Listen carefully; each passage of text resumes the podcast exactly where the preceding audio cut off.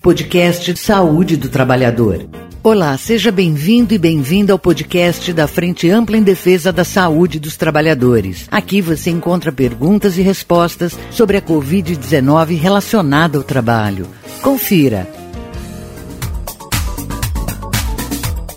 Na segunda parte do tema Trabalho Remoto e a Saúde do Trabalhador, o psicólogo Bruno Chapadeiro, professor e pós-doutorado em saúde coletiva, traz mais informações.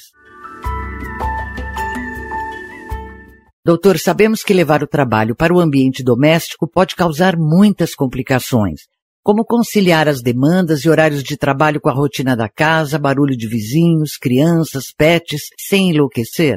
Bom, essa talvez seja a pergunta de um milhão de dólares e que, a partir de experiências que nós tivemos contato, seja na clínica, seja com a pesquisa acadêmica, cada trabalhador e trabalhadora tem buscado a sua forma de conciliar tais demandas. O que a gente vê é que, infelizmente, principalmente para as mulheres, isso não tem sido possível uma vez que a mistura da jornada de trabalho com o tempo dedicado às tarefas domésticas, à família e etc., tem ficado cada vez mais imbricados. Não há uma divisão onde termina um e começa o outro. E muitos desses fatores citados na questão também não estão sob controle do trabalhador e da trabalhadora. Vejo relatos de professores que conseguem preparar toda a aula, estar com a conexão tudo certo, algo que também muitas vezes pode pode sair do controle. E no momento que vão iniciar a aula ou a gravação, começa uma obra no vizinho, por exemplo, ou passa o carro do ovo, da pamonha. E então, essa tem sido a grande dificuldade em responder justamente essa questão na prática.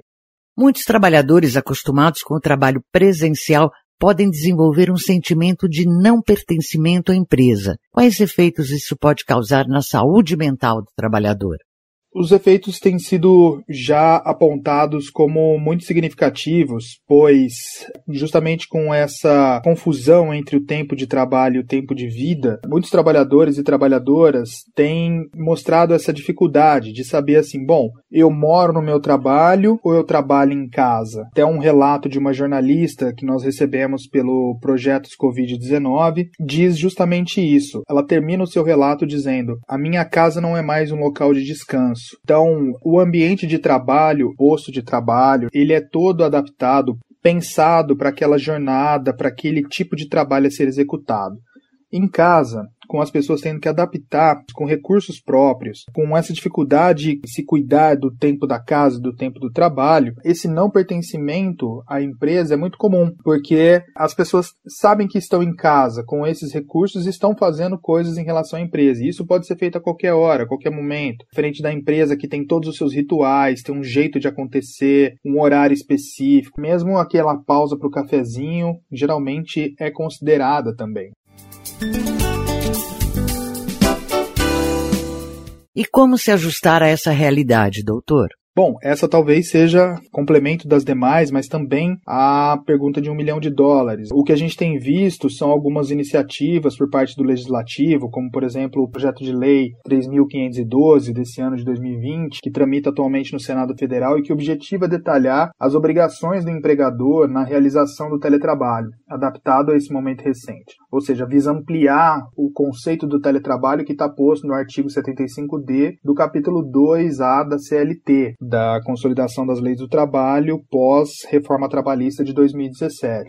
Então, se lá está posto uma exigência, uma imposição do empregador adaptar esse posto de trabalho, não seria diferente agora que estamos nesse distanciamento social necessário, que o teletrabalho se pôs de uma forma compulsória. Com a pandemia, muitas empresas que aderiram ao trabalho remoto pretendem manter o modelo mesmo após a crise. Como garantir condições e ambiente seguro para os trabalhadores? Justamente como eu coloquei, há iniciativas por parte do legislativo para pensar esse novo modelo, porque é um modelo que vem para ficar.